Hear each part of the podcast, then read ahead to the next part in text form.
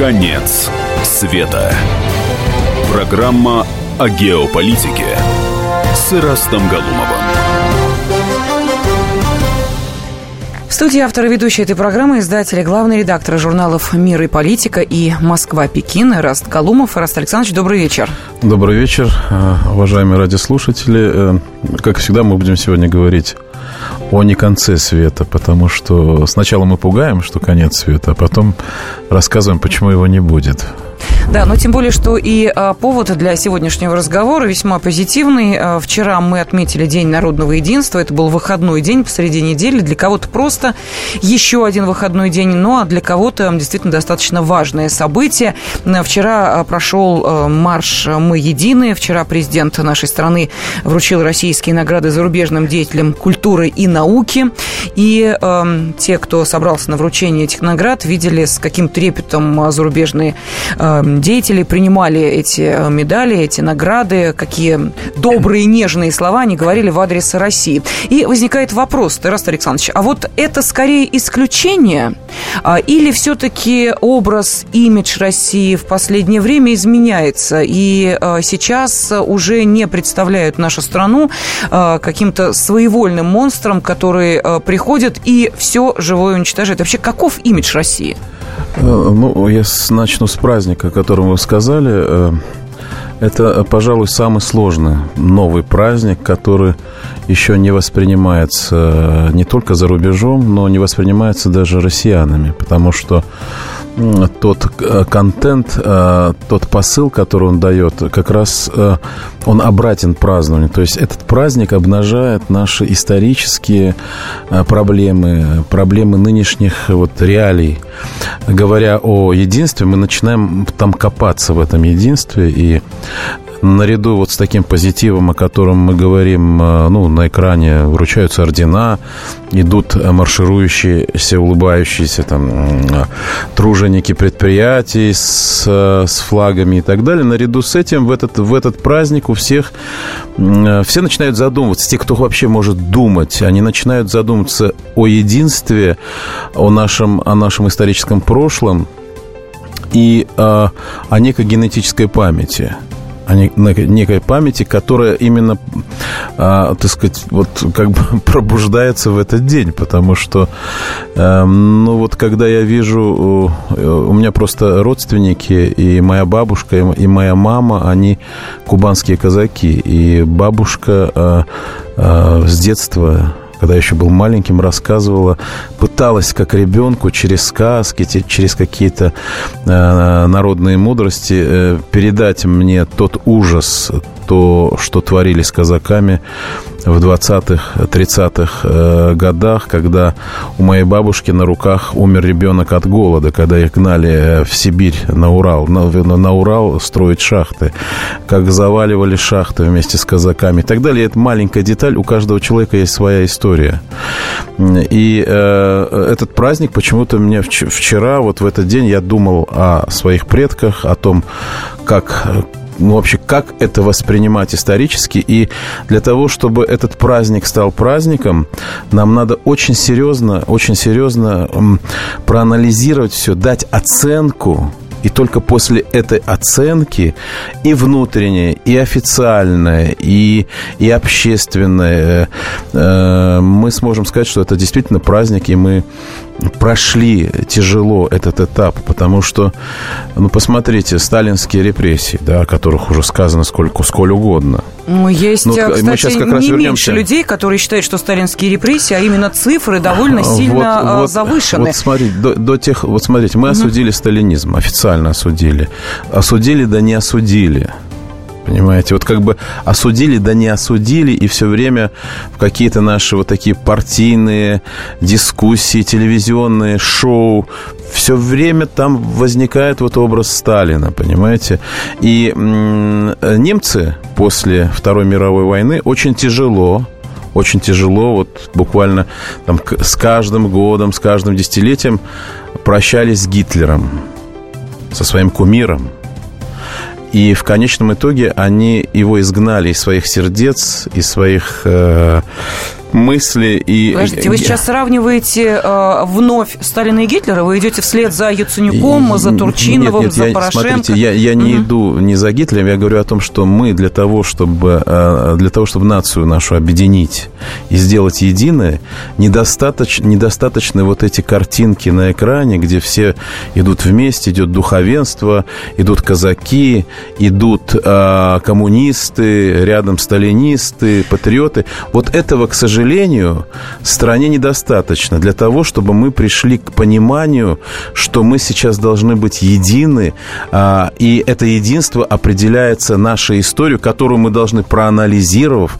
поняв и расставив все точки над «и», а, идти в будущее. Вот мы не, по, не расставили точки Мирас над «и». Александрович, уважаемый, и, если бы да. так думали в 1941 году, давайте мы сейчас проанализируем, что происходило с нашими а, отцами, тогда еще отцами в 20-е годы, и а, я думаю, анализ этот мог бы закончиться весьма печально. В 1941 году никто не думал. Все защищали Родину в едином ну, порыве. Я об этом и говорю. В едином я порыве. говорю именно об этом.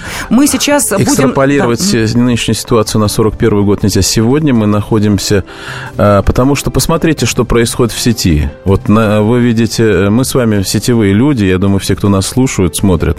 Мы на экране федеральных каналов, региональных каналов видим одну картинку, открываем экран компьютера и видим совершенно другую картину.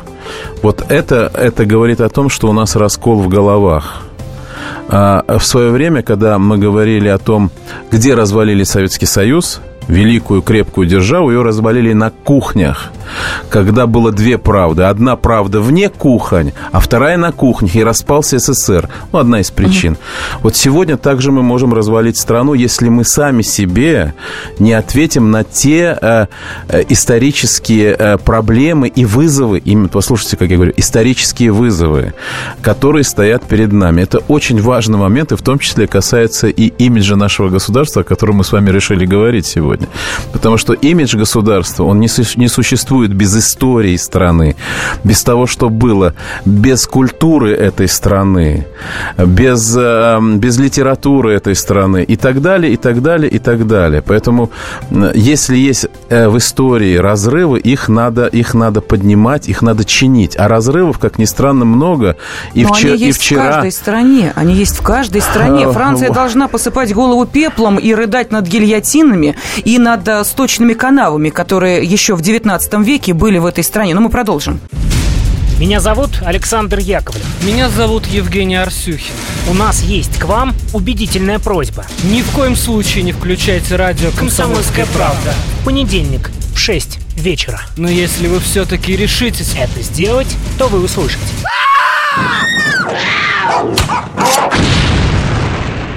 Радиорубка в понедельник в 18.05.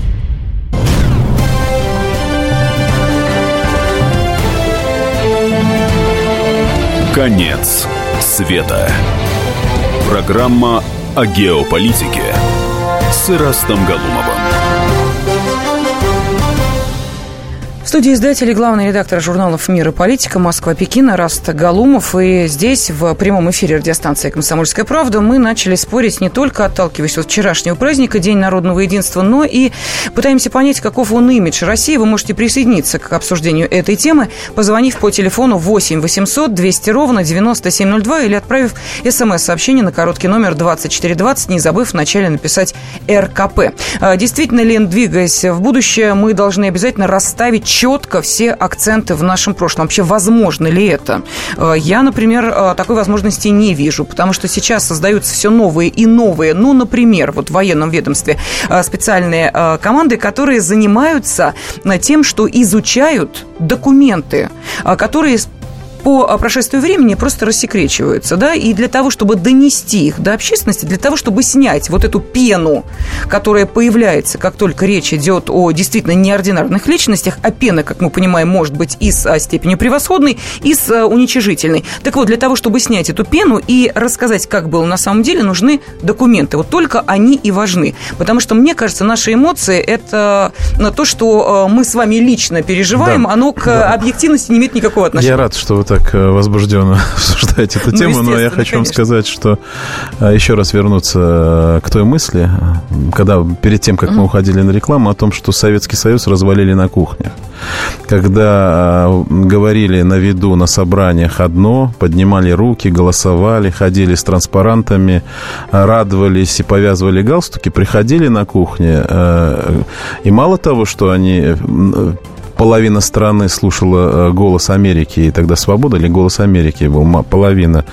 А, так, так еще там на кухнях собирались по несколько человек и обсуждали о том, что, что хорошо, что плохо. Таким образом, э, Советский Союз, вот я вспоминаю еще вот период развала, он развалился как карточный домик. Карточный домик, потому что э, вот этот, скажем, мина была заложена в идеологию. Не выдержала идеологии. Все было хорошо тогда у нас. И промышленность была вроде бы. Смотрите, как здорово. Столь любимый вами Китай выдержал эту идеологию и продолжает Да, следовать да, этой идеологии. да, Это вас не смущает? Не, вы просто про Китай я вам Да. отдельно скажу. В Ки- Китай прошел через Тяньаньмэнь достаточно жесткий. И там был период, был период развала, когда туда приехал как раз на период вот этих событий Михаил Сергеевич Горбачев в Китае. И решил пообщаться, остановив машину по, по дороге из Пекина в аэропорт, пообщаться с людьми, э, мотивируя это тем, как он любил говорить, что это вот народ вот так считает. э. Но Китай, Китай прошел, прошел через эти сложные, сложные внутренние информационные идеологические конфликты. Он расставил все точки над «и», и поэтому он стал развиваться и расти. А что происходило Вот- на вот Тяньаньмэнь? мы, Давайте напомним, что происходило на этой площади. Э, Это было восстание студентов. Это было восстание студентов. Которое было э, справа- подавлено. Нет, оно не... Вы знаете, кстати, э, Тяньаньмэнь я могу развеять многие исторические факты. Я изучал этот вопрос, я общался с людьми, которые там были на площади. Перед тем, когда пошли вот танки и тяжелая техника, очень дол- долго объявляли о том, что сейчас они пойдут, и, пожалуйста, освободите там эти палаты. Там были палаточные городки.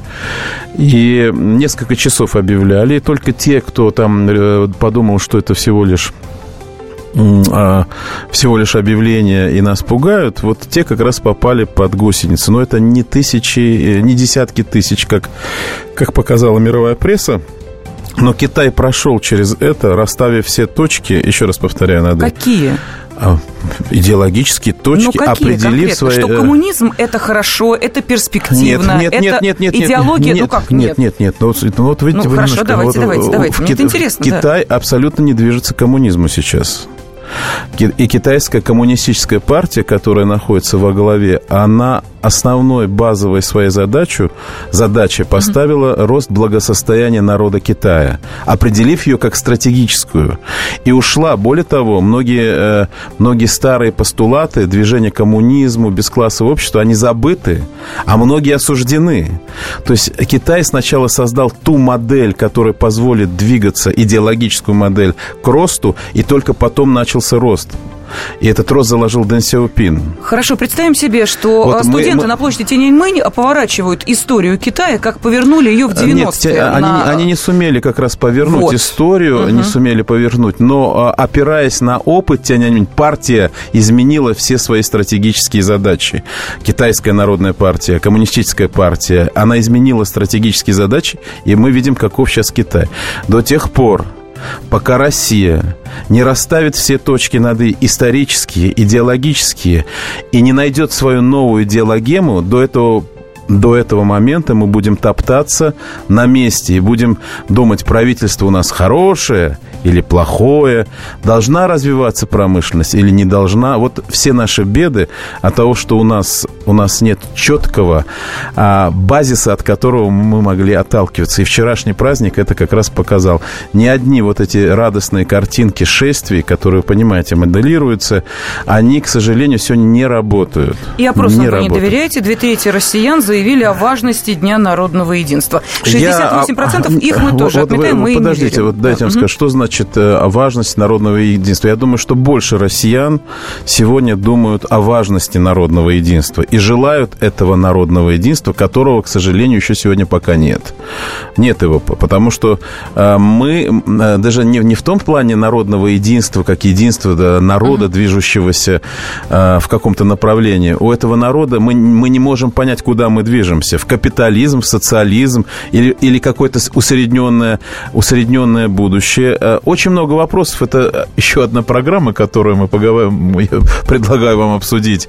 Э, вообще-то целеполагание развития государств и так далее, и так далее. Но сегодня, э, когда мы с вами вот решили поговорить об имидже, и вот несколько слов, мы, несколько слов, которые я произнес о развале Советского Союза, к сожалению, к сожалению, имидж Советского Союза, это результат исследований, был гораздо более позитивный, чем нынешней России. Ну вот, собственно, об этом мы и говорим сейчас. У нас есть телефонные России. звонки. Да, прошу прощения. Галина Николаевна, здравствуйте. Здравствуйте.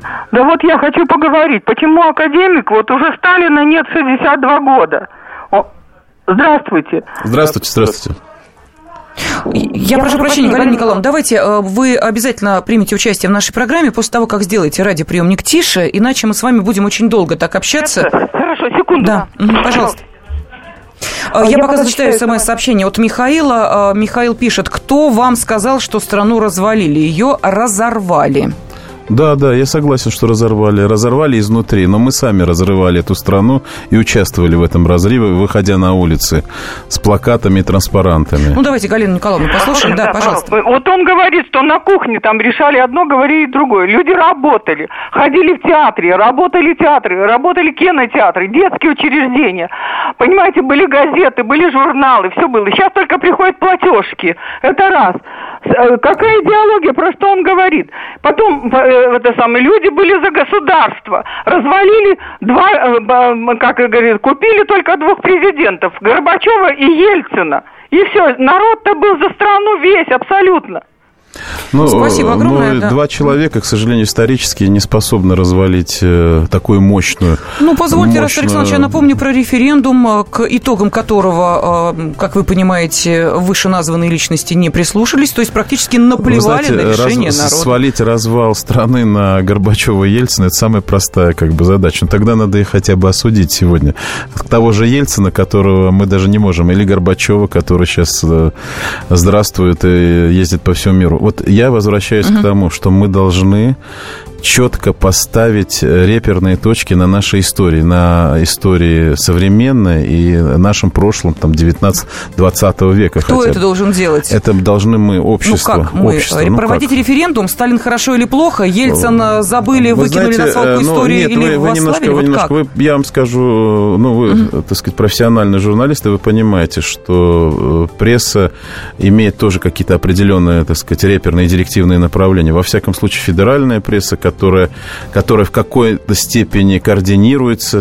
Ну, мы понимаем, о чем говорит. Поэтому до тех пор, до тех пор, пока в стране не будет единого понятного информационного пространства в отношении своей истории, в отношении нынешнего. Вот мы все, например, наверное, и вы устали обсуждать сегодня одну вещь, а, что правительство, уже, знаете, правительство России сейчас не ругает уже только, я не знаю, только лениво не ругает. Вот почему происходит так, почему происходит... Много а рейтинг президента 89. А потому что президент поднялся над правительством и находится как бы над схваткой. Uh-huh. Над схваткой следит, кто же там победит. Вот. Но, но это, э, так сказать, такая, такая Э, интересная, конечно, работа, но она может э, перерасти в какой-то достаточно серьезный конфликт внутри страны, э, либо усугубить экономическую ситуацию, потому что, ну вот, посмотрите, правительство объявляет и вкладывает в уста нашего президента слова о том, что кризис достиг своего дна. Ну, уважаемые коллеги или предприниматели, которые меня сейчас слышат, или люди, которые недополучают зарплату, я могу вам сказать, что, к сожалению, кризис не достиг своего дня. Мы, на, мы находимся даже в сложном экономическом положении. Как не пропустить важные новости? Установите на свой смартфон приложение «Радио Комсомольская правда». Слушайте в любой точке мира.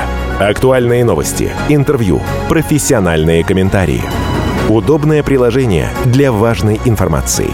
Доступны версии для iOS и Android. Радио «Комсомольская правда». В вашем мобильном.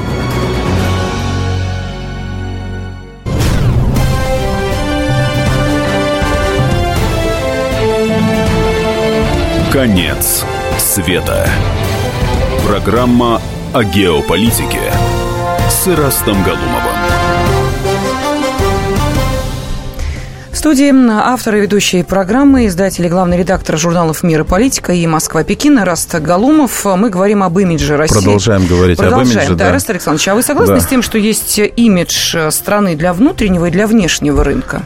Ну, употребление, Ну, если, знаю. если следовать учебникам э, и научным исследованиям, то да. Но за последний период, последние, ну, скажем, 10-20 лет, вот эта грань между внутренним и внешним имиджем страны стирается, и это обусловлено э, развитием э, и расширением информационной среды, э, снижением языкового барьера и так далее, и так далее. То есть э, сегодня э, живущий внутри России, он получает гораздо больше информации из-за рубежа и через э, социальные сети, и через просто сетевые программы о том, как относятся к России. Лет 20-30 назад это было очень сложно, мы находились в таком информационном куполе. Э, Сейчас эти э, барьеры, эти границы э, стираются, и э, человечество начинает мыслить глобально. Глобально, поэтому, когда мы...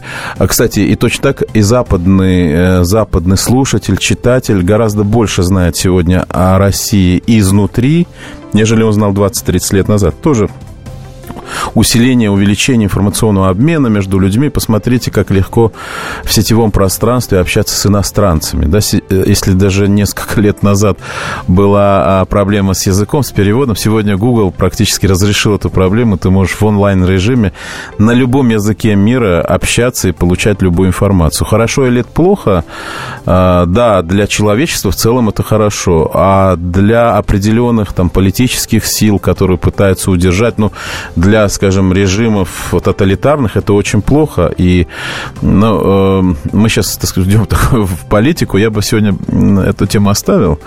Вот, и поговорил о том, что нам делать с российским имиджем, как нам э, вообще, как нам строить свое будущее, э, как его использовать. Дело в том, что э, многие наши э, специалисты, как бы в кавычках, и специалисты, и политики, и люди, которые занимаются профессиональной информацией, внешней политикой, дипломаты, э, воспринимают имидж как некую конечную цель. То есть вот нам нужен положительный имидж.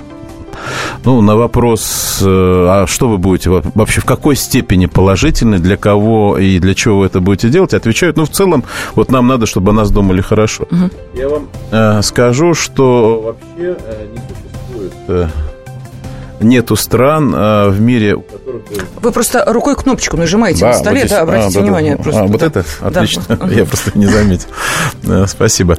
Э, Сегодня не существует в мире стран, имеющих абсолютно положительный имидж. То есть, если в какой-то части, например, страна там, с хорошим э, жизненным уровнем имеет позитивный имидж вот именно в этой части, то где-то обязательно вкрадывается и такое негативное, негативная картинка по отношению там, к деятельности, по отношению к слабой армии или, или- или- либо коррумпированной полиции и так далее, и так далее. А, И вот э, э, эм, когда эм, начинаешь исследовать этот вопрос, то понимаешь, что имидж это не цель, имидж это инструмент. Это всего лишь инструмент. А, То есть вы хотите построить дом, вы хотите решить какую-то задачу, и вам для этого нужен кирпич, молоток, цемент и так далее. Вот этот цемент, кирпич, молоток – это и есть имидж. И э, когда вы понимаете, э, что строить, тогда вы будете строить именно такой имидж, который нужен вам для решения ваших внешнеполитических задач. Ну вот представьте себе, что у России позитивный имидж в Соединенных Штатах Америки. Вот любит нас Америка, все американцы встречают нас с аплодисментами, э, депутатов наших нашей Государственной Думы американский Сенат встречает стоя. Да, можете представить такую картинку? Ну... Радуются, за, забрасывают цветами, они едут по Вашингтону в открытых машинах, и все свободные жители этого города стоя аплодируют, сопровождают этот кортеж. Э, ну, это возможно. Это возможно в кавычках. Но в этой ситуации, вот представьте все, как эту картинку будут воспринимать арабский мир, который не любит американцев. А как будут воспринимать нас на Востоке, то угу. мы будем там просто врагами. То есть в, в одномоментно после этой э, имиджевой картинки мы превратимся в врагов, сатрапов американцев, потому что их там не любят и так далее. Вот эти конфигурации можно выстраивать э, во многих направлениях. Например, мы великолепно дружим с Китаем, и в Китае нас очень сильно любят, но любая картинка, встречи нашего руководства и встречи японских э, лидеров, да, вызывает негативизм в Китае. Почему? Потому что э, у Китая и Японии очень сложные исторические отнош... именно исторические отношения, в которых, кстати, тоже не поставлена точка. Э, и мы должны понимать, что имидж это величина не абсолютная, она инструментальная, и она нам нужна исключительно для решения, решения наших э, международных национальных задач. Хорошо, да. тогда мы сейчас э, поговорим о том, вот какой, э, ну давайте скажем так, какой имидж выгоден нам на данном этапе нашего развития нашей страны. У нас только телефонный звонок. Давайте. Да? 8 800 200 ровно 9702. Это телефон прямого эфира. Мы сегодня говорим об имидже э, России. Вот э, Андрей написал, после развала Союза мы потеряли свою идентичность. И пока мы определимся с собственной идентичностью и не выработаем идеологию для всех, останемся разъединенной нацией, считает Андрей. А, вот я с Андреем соглашусь, я об этом говорил в начале да, программы. совершенно верно. Да, вот видите, спасибо за поддержку. Поддержали. Да. А, Марию послушаем. Мария, здравствуйте. Здравствуйте. Вот мне 60 лет. Я только недавно, вот как ваш там э, гость говорит, расставила все реперные точки. Что и как у нас было. За 60 лет я тут много видел. И Советский Союз, и все. Вот в Китае, там правят китайцы. Они улучшают свою страну, падают, встают, идут дальше, улучшают свою страну. У нас правят нами в Кремле, там, в правительстве, люди, которые не, не являются для них Россия исторической родиной. У них историческая родина Синай там. И поэтому ну, ненавидят они, и поэтому у нас ничего никак не клеится. Ну, вы знаете, я, Мария, я отвечу. Спасибо. Мария, Теория заговору. Мы нет, Мария, я скажу, говорили. мне тоже скоро 60 лет, поэтому я тоже кое-что видел. Может, у меня голос молодой, и я чувствую себя на 17, но мне тоже 60 скоро.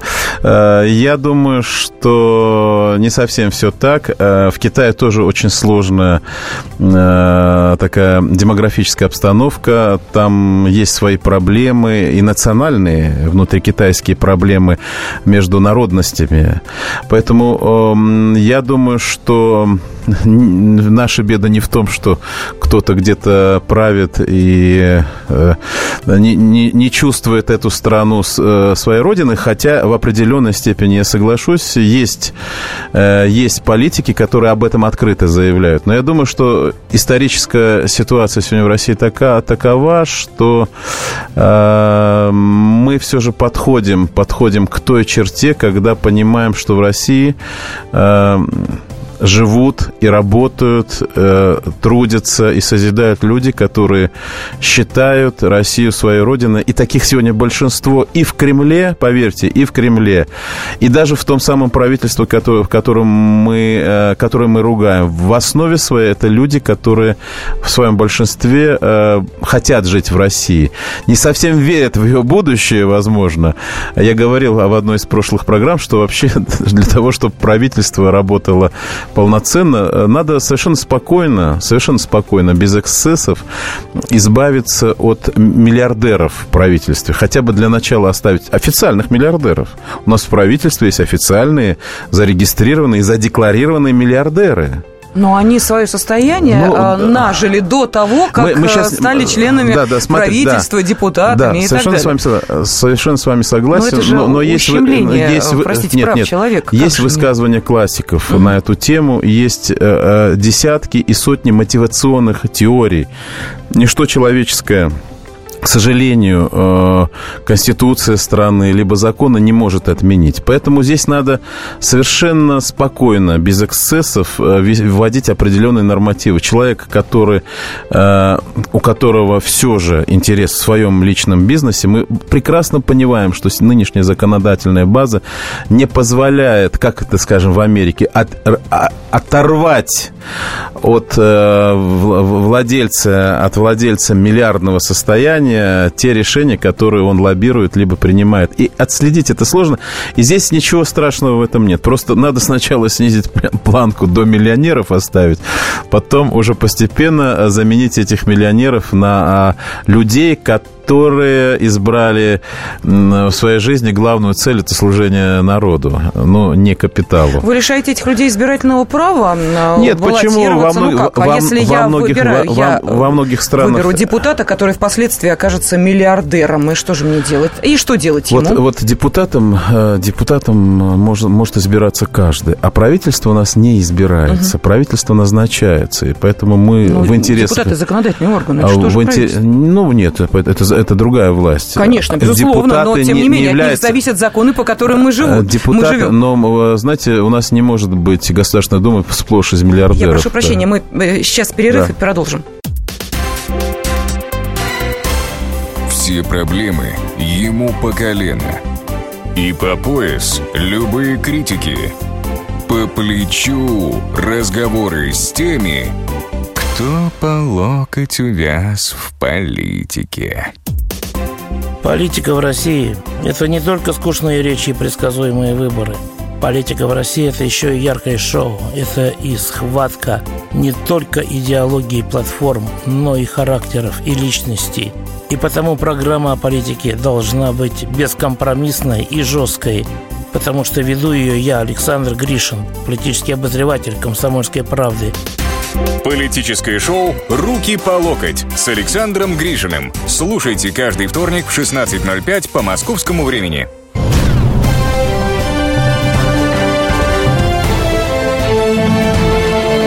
Конец света. Программа о геополитике с Ирастом Галумовым. Ираст Александрович Галумов, издатель и главный редактор журналов «Мир и политика» и «Москва-Пекин», как всегда здесь в студии, по четвергам именно в это время в прямом да. эфире. Но сегодня мы выбрали тему «Имидж России». Не случайно вчера был День народного единства. А, две трети россиян заявили о важности а, Дня народного единства для каждого из них. Вот мы пытаемся понять имидж России. А, вот сейчас какими мы должны предстать перед миром? И как вообще это можно сформировать? Ну, это вы задаете такие очень простыми фразами, простыми словами вы ставите очень сложные задачи. С одной стороны, это легко. Вот давайте о нас будем говорить позитивно, давайте опубликуем во всех центральных западных газетах позитивные статьи о России. Вот всем заплатим, всем журналистам, всем газетам. И завтра проснемся, и все Россию просто обожают и любят. Ну, к сожалению, этого невозможно. Во-первых, это очень дорого. А, вот э, в беседах с американскими специалистами по имиджу э, мы часто задаем вопрос. Вот Америка одна из крупнейших информационных держав в мире, которая владеет по рейтингу самыми крупными информационными агентствами. Откройте вот mm-hmm. рейтинг мировых информационных агентств, и там первая десятка, двадцатка все американское. Американцы скупили все крупные телевизионные каналы в Европе и, и в Азии, и в Азии. Но вместе с тем американцев недолюбливают. Так в тайне не любят. В целом у Америки на Востоке и даже частично в Европе негативный имидж. И когда мы задаем вопрос, ну вы такая крупная информационная держава, вы-то могли бы сделать себя позитивными? Ответ очень прост. У нас нет таких ресурсов. Значит, первое, для того, чтобы формировать образ, я бы не сказал имидж, да, а образ страны в том контексте, который он нам выгоден для решения наших внешнеполитических задач, нужны средства. И в эти средства надо вкладывать. Как бы в этот этот процесс надо вкладывать э, деньги, живые, реальные деньги. Во-вторых, необходима структура для формирования этого всего.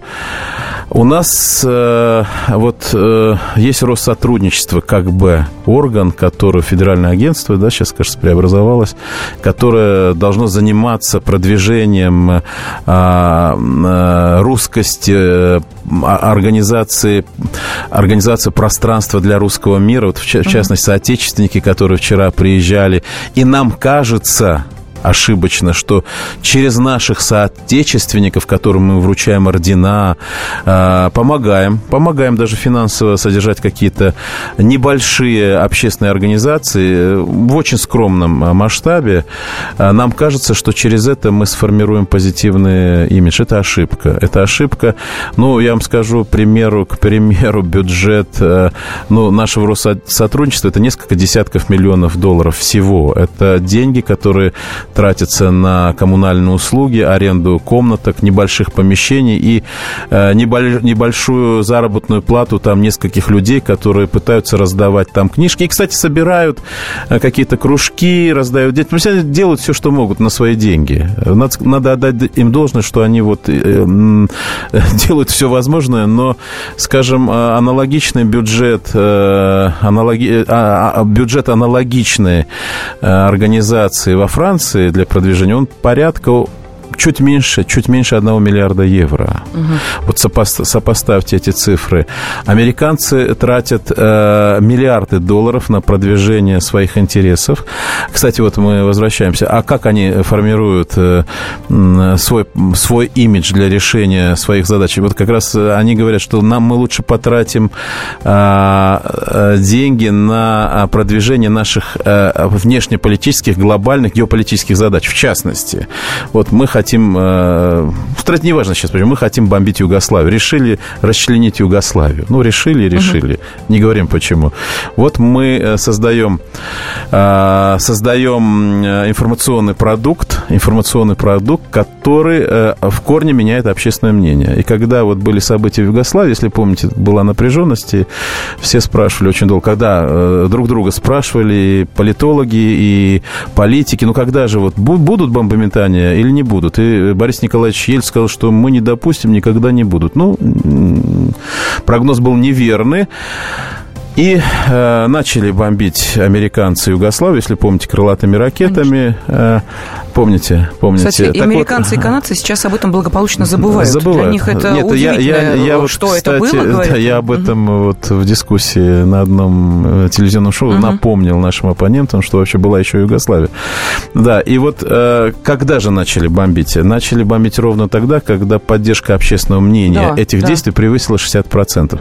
Когда перестали бомбить? Перестали бомбить тогда, когда упало ниже 40. То есть есть некие реперные точки. Мы, мы кстати, говорим о технологиях в демократических государствах, где очень а, а, важнейшим инструментом является общественное мнение, влияние на общественное Хорошо, мнение. Хорошо, тогда объясните мне, пожалуйста. Вот, а вот, вот так работают американцы. Мы сегодня, предпринимая любые внешнеполитические шаги в мире, например, ну, то, что сейчас мы делаем... Угу в Сирии. Мы совершенно не понимаем, что для того, чтобы нам организовать, скажем, эту военную операцию, которая, которая э, позитивно оценивается, кстати, гражданами России, абсолютно позитивно оценивается гражданами России, а, что нам а, необходимо информационное, информационное поле для обеспечения. Вот об этом мы не думаем. Если и думаем, то не тратим на это средства и деньги. А это важнейший вопрос а, решения политических, геостратегических задач России. Я о чем хотела спросить. Да. Вот в третий раз Forbes называет президента нашей страны самым влиятельным человеком мира. Причем, вот смотрите, как объясняют этот это российский Forbes или мировой Forbes? Э, это мировой Forbes, американский, да, версия американская, да. да. да. Путин, я, я цитирую, продолжает доказывать, что он один из немногих людей в мире, обладающих достаточным влиянием, чтобы делать то, что хочется, и выходить сухим из воды. А, введенные против России международные санкции, падение рубля и рецессия в экономике России не повлияли на популярность Путина. Его рейтинг в июне достиг рекордно высокого уровня 89%, пишет это издание. А, и далее напоминает, что а, в октябре Путин бомбил силы исламского государства в Сирии, лично встречался с президентом Астом, заставлял США и НАТО выглядеть слабыми в этом регионе, а также помогая восстанавливать влияние России за рубежом. Вот это что? Формирование позитивного имиджа нашей страны вы, или вы отдельно знаете, взятой личности? Да. Есть один интересный mm-hmm. факт, когда мы говорим о об имидже страны. У нас обычно э, во главе, во главе э, так сказать, этого паровозика, э, имиджа страны, сначала стоит страна, потом руководство. Вот в России наоборот. У нас руководитель – это паровоз, а вагоны – это страна. Сегодня Путин как бы вытаскивает Россию, являясь главным носителем имиджа, потому что ему удалось, удалось во-первых, лично, благодаря личным качествам. Это надо э, отметить, что для имиджа очень важна фактура. И, э, ну, на эту тему тоже можно говорить, что э, Путин, ну, вообще телевизионная картинка, а мир знает, мир узнает Путина по телевизионной картинке, она обнажает сущность и характер человека. Угу. Кстати, после появления телевидения в свое время, в 50-х годах, многие политики сошли со сцены, потому что телевидение просто их раскрыло и обнажило. Э, телевидение, телевизор, камера а показывают, вообще врет человек или не врет. Это, это очень важный момент. И вот э, телевизионная картинка, телевизионная картинка, а потом уже и действия сделали Путина действительно мировым лидером. Он не врет. Они видят, что он говорит искренне. Он э, верит в то, что говорит. И он делает то, что обещает. Это очень важный момент для восприятия мировым истеблишментом. И в целом а, Путин в этом плане а, позитивен, позитивен. Но посмотрите, а, например, имидж Путина на Украине. Ну да, uh-huh. да, это искусственно uh-huh. создано, но там абсолютно негативный имидж. Посмотрите имидж Путина э, в наших бывших социалистических странах и бывших постсоветских, ну, в тех же прибалтийских странах. Там имидж надо подправлять, он очень негативен. Поэтому в целом в мировом, в геополитическом плане э, на уровне крупных э, ведущих мировых элит Путин бесспорно стал лидером.